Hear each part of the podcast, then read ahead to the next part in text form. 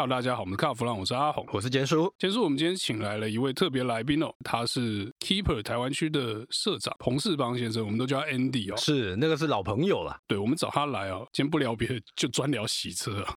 我们请一个社长来聊洗车哦，哪里怪怪的哦？哎，有啊，他上次记者会的时候，他自己就亲自下去洗啊，真的一定要亲身示范给大家看啊。你平常就是会自己洗车的人吗？坦白讲，我我有空档我会自己摸摸车啊。洗车不就是一个过程？你可以了解你的车子，哎，哪里有有什么状况要调整啊？还是哪里又刻了一个洞啊？对不对？基本上哦，我认识 Andy 那么久，有超过二十年了。有，他就是一个非常爱车的，而且爱到怎么样？我自己都觉得他有点龟毛。我觉得爱车龟毛，开洗车好像刚好哦。对，我是真的有点强迫症，跟比较追求完美的人，所以我觉得做这个职业刚刚好，蛮符合我的我的个性的。Andy，我想请教你哦。因为我一般人来讲，他觉得说，哎，洗车反正就是上个泡沫啊，洗一洗这样就好了嘛。是。可是以你这个专业的角度来看的话，Keeper 它有什么样比较特殊的地方？这个就要回溯到疫情前了。哦，为什么台湾会有 Keeper 这件事情？我我觉得我的工作这个范畴里最有趣的一件事情，就是我有很多的机会到处走动，到世界各地去参访，跟同业交流。其实两位老朋友知道，我涉猎的范围其实。蛮广的，但是以以车子为主体嘛，所以我我最有兴趣参访的产业就是汽车相关的产业。那在疫情前有一次偶然的机会，我透过。日本的好朋友介绍了 Keeper 这个品牌，我问他们说：“哎，请问你们如果我想要参访学习一下这个在日本汽车相关产业里头，你们有没有什么推荐的？”就对方第一件事情推荐就是 Keeper，那这推荐人是日本 Avis 的社长。对，是啊，是。那所以 Keeper 这家公司，它在日本应该算说汽车，它算美容业嘛，对不对？对，对，应该算是第一把交椅哦。他们从一九八零年代成立到现在，目前最新的数据，他们在日日本已经有六千五百家连锁店了，六千五百家。他如果说他是第二，没有人敢说第一了。在日本，我相信全全球的规模大概也很少有这样的同业有六千五百家。洗车要开到六千五百家连锁店，其实很难想象啊。所以啊，两位知道我的个性，我就我就会对这个非常非常有兴趣，所以我就开始请日本 Avis 的社长帮我安排会面。那两位知道，其实。日本的企业是这样，你如果没有人引荐，你根本门是敲不进去的，对方是不会理你的。那在透过引荐的的情况之下，我去拜访了 Keeper，那他们的本社在名古屋，那确实我就吓到了，因为就如刚刚两位提到的，在记者会上我们示范的，我没想到竟然有企业能够把洗车、美容、镀膜这件事情，除了规模化之外，还把所有的细节全部标准化，所以它有一套 SOP 哦，是包含。这个洗车的流程，呃，其实那天记者发表会上，我们示范的就是，呃，其实我穿的是学徒的制服，日本社长他穿的是这个一级技师的制服。那差异就是，你学徒一定要经历过所有的考试跟认证，才能拿到一级技师。那这个一共有三个关卡，那一般我们要花的时间大概半年。所以台湾这一边的这个应该算技师，他们也是花这么长的时间去完成吗？当然，当然，我们的所有的同事进来都要经过一样跟日本一样的历程。那先从洗车开始。那洗车，各位可能很难想象，过往我也觉得洗车不就这么一回事吗？但是人家看的是怎么样很有效率的，然后不重复路径的把一台车洗完，然后我才发现啊、哦，原来连动线哪里去哪里回，哪里先冲水，哪里先撒泡泡，都有一定的讲究，所以才能做到最有效率、时间上掌握好、成果好的洗车方式。就是连抹布撸的路线都是固定的。所以各位可以看到，那天我们在洗车，虽然我穿的是学徒的制服，我确实不是一级技师，但是我我相信各位看到我跟社长的洗车的路径，还有您刚刚讲的抹布划过的路线，绝对没有重复，然后是有一定的这个顺序的。对，因为那天我看到 Andy 跟那个日本社长两个在洗车，我跟你讲，那个感觉上是一场秀，是啊，很好看的秀。然后两个人是动作一致，因为两个人在拼时间，你知道？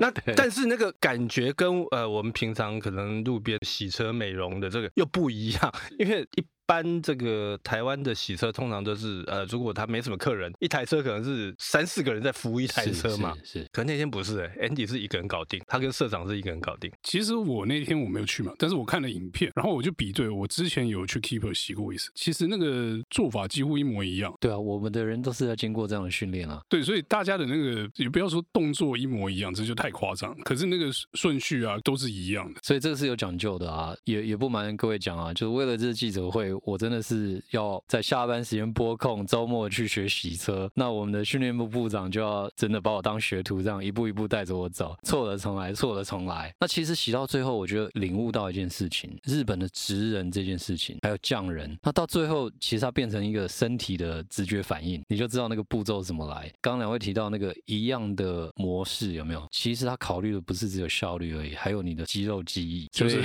照那样洗，你洗久了就记得了，身体会记得。是是是是，是，所以很有一套，真的，我我非常佩服。我再请教一下，那工具的部分是不是有什么特殊的东西？比方说，它有一些可能泡沫不一样啦，或者说一些蜡不一样啦。Keeper 他们是不是有自己去研发这些东西呢？我想您就讲到一个重点了。Keeper 让我佩服的是，他们除了在工序上面很讲究之外，他们在器材设备以及材料上，其实他们是有特别下功夫的。几个原因，第一个就是说，如果各位有机会到我们店你再注意一下，我们有一个有很多个专门放。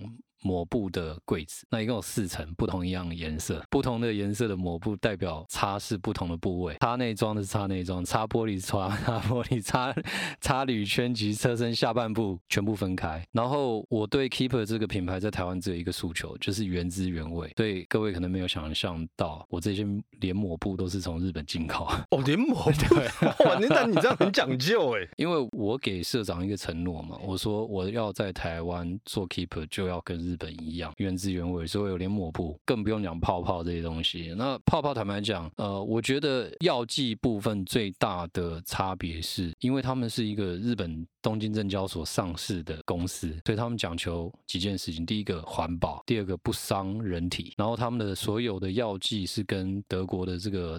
大厂，各位都知道，我们这种汽车老屁股都知道，Sonex 一起合作研发的，所以效果非常卓越啊。然后各位进去啊、呃，都有注意到我们有这个日本原装的洗车机，那一台都 都是钱啊。对，那其实洗车机有有有一个特别的地方，就是日本人真的到最后就是连我把它比喻成日本这个寿司师傅，到最后连刀具都有讲究怎么磨。那这洗车机里头就有几个特色，我可以介绍给各位。当然除了这个。高压水枪啊，还有泡泡之外，其实最重要的就是它的存水。可能很多人不知道，其实 Keeper 洗车或是镀膜里头，其中会有一道工序是。存水，所以各位那天看我跟市长洗完车以后，这个泡泡冲完以后，还会有一个洒水的动作，那其实就在洒存水。那为什么要存水呢？这个又有一个小故事。我们在台湾要成立 Keeper 之前，其实我们想尽了办法，让我们台湾的同事带了三瓶水的样本到日本，台北的水、新竹的水，还有高雄的水。为什么？因为是他们要求，他们想要了解台湾的水质，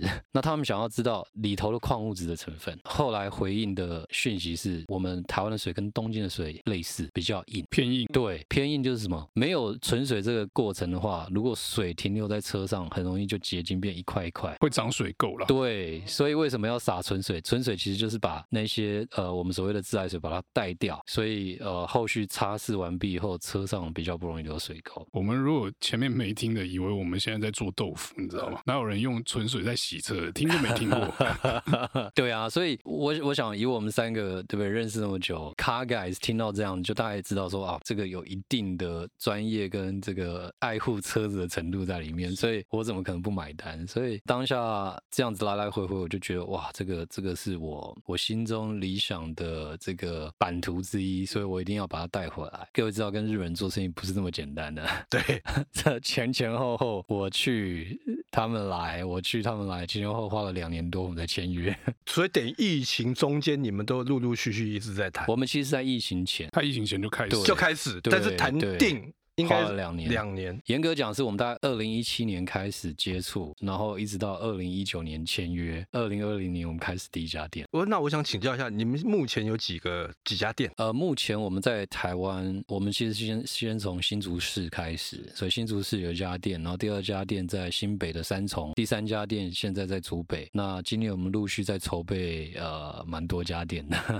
对，你目标今年还会再开几家店？呃，今年我们保守最少会再开三到四家店，所以也会遍及到中南部去咯。我们下一个步骤是这样考虑的。OK，那你的目标，全台湾你要开几个店？我觉得我的想法是这样子啦，因为我。有我对这个品牌的坚持，所以我想要先把这个六都先开满，全部直营，所以这个是我初期的第一个阶段了。OK，所以你目前这些店都是直营就对了。对，我全部直营，六都直营，这听起来是汽车经销商的 规格。对。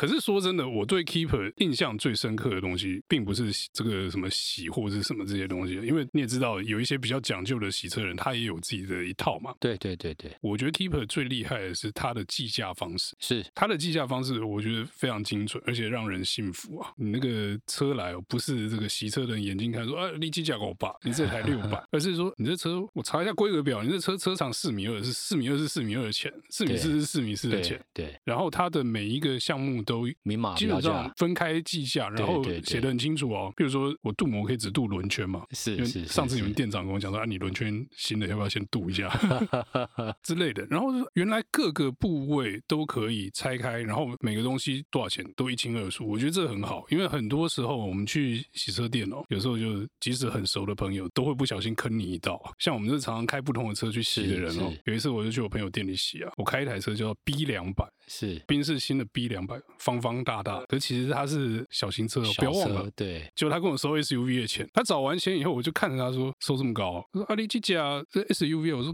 B class，你看你收我六百，因为他有。有三星光芒，所以我觉得洗车人就是看到，哎、欸，这车看起来肥肥大大，我就多收一点嘛。那、嗯、尤其现在 crossover 又多，对这种状况应该蛮常发生。你讲的这个，我就想到一个故事哦。我们其实现在有很多真的很忠实的好客人啊。那其中有一个客人啊，他有两部车，他先开了一部宾士 GLE 来我们这边做镀，那镀完膜以后，他很满意嘛，他接着开了一部。McLaren 的 720S 过来镀膜，镀完膜他结账的时候，他说：“为什么这个比我上一台宾士便宜？”他以为他比较小，他想说你们算错，对，他以为是像坊间这样子，因为他想说哇，这个开 McLaren 来应该是被坑 被坑爆了。结果那个就像您刚刚讲的，我们就是完全看材积。我们在 Keeper 的这个客修室都有报价的柜台，那报价柜台里头，其中有一页是满满的车型规格表，从 A 到 Z 的品牌哦、呃。那这个品牌里头，我们就各个车型，然后就直接标清楚，比如说宾士的 C Class 是什么。尺寸，然后那个 Lexus 的 IS 是什么尺寸？那清清楚楚的用尺寸去对照。刚刚大家提到的，不管是镀膜、钢圈、内装，还有这些相关的这个服务，这样。哦，所以你看，它这个等于是日本那边四十几年来的经验，一直累积下来的东西。啊啊啊、所以我们就原汁原味啊，基本上那那一本介绍的这个价格表跟目录，就是只有。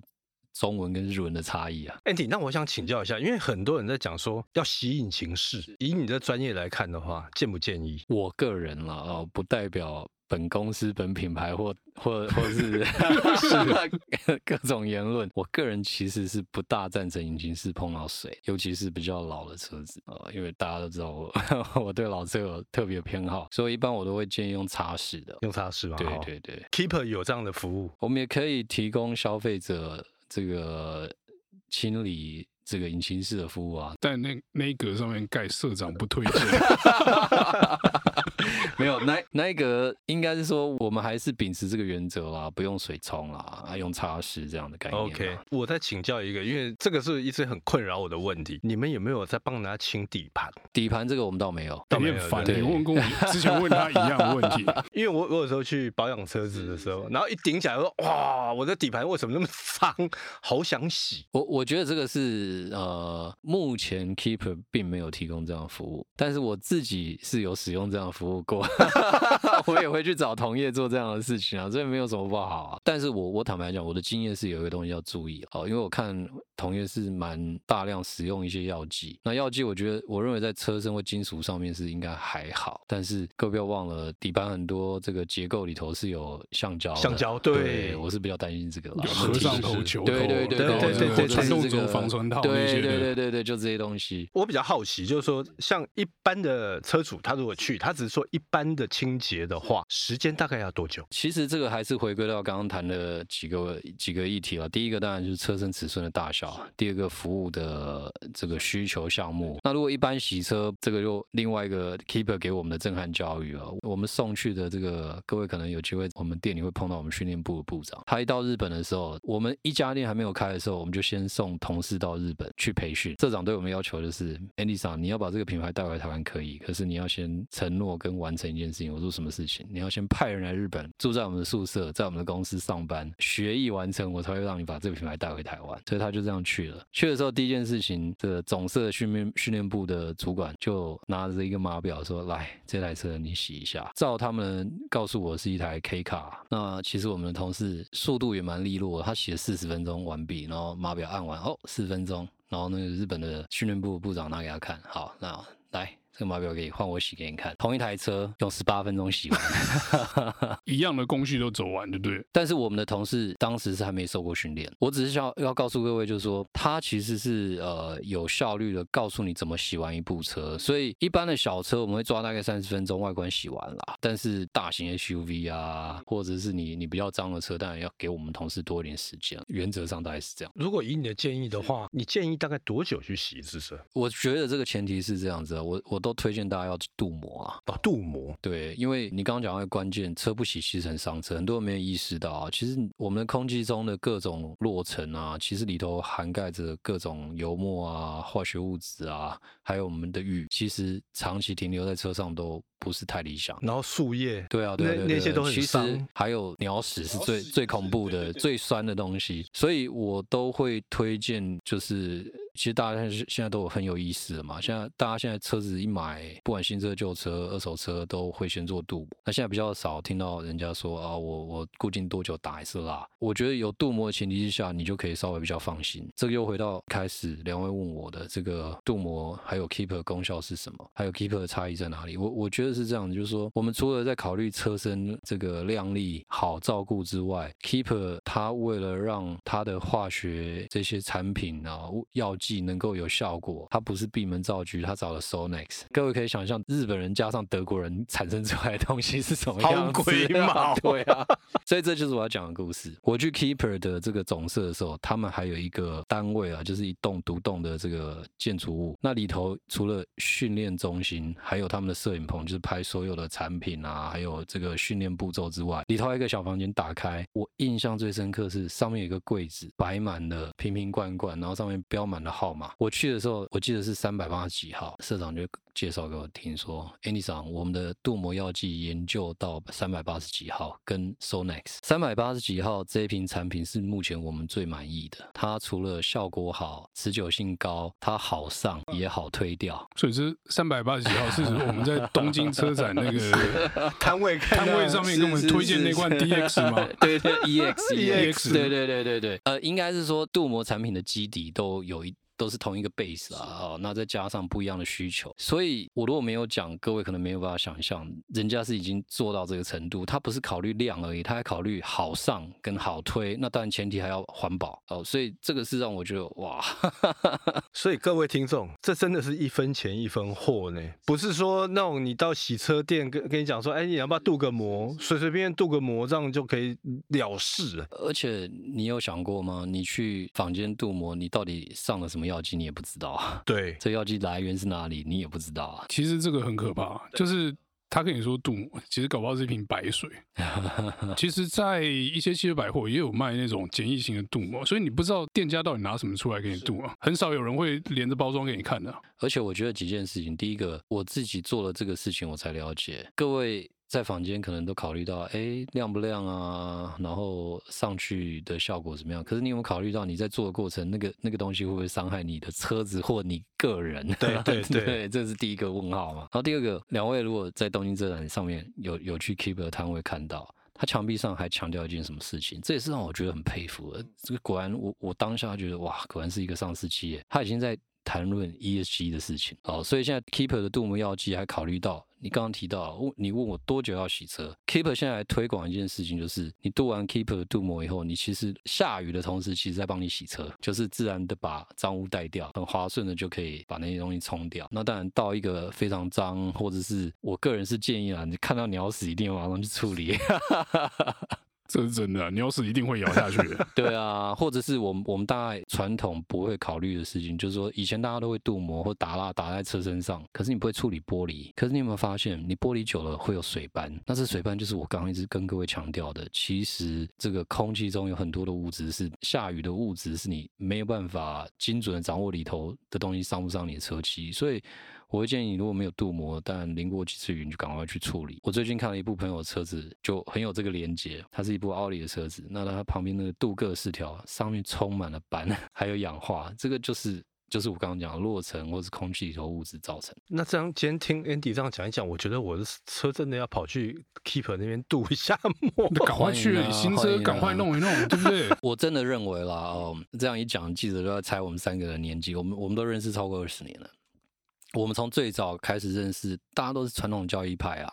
什么叫传统传统交易派？周末最忙的事情是什么？是打蜡。就是赶快开车去打蜡，真的。要不然就是自己那边打的这个满头大汗，然后推光。那后来我才觉得，打蜡好像第一个蛮耗时间的，第二个打完以后到底能撑多久？撑多久？对对。第三个，我个人现在是认为啦，好像打蜡的同时也在消耗我车子的精油。这是真的，真的。对啊，所以我我现在都。做比较省事的事情，我反正我我知道，不管是新车旧车，我就是先去镀膜，镀完膜以后，哎、欸，我就觉得安心，车漆上面有一层保护，然后我也不怕它淋雨，然后洗车也好洗，是，我觉得这个是我我认为的重点。OK，所以赶快来啊，赶快去啊！那个趁社长在，叫社长洗，太好了，太好了。我我是学徒哦，没关系，叫学徒洗，好好，没问题，没问题，指名加价。好，那我们今天有关洗车的故事呢，就到这边告一段落。谢谢大家收听，也谢谢 Andy 来参加我们节目，谢谢大家，谢谢。谢谢。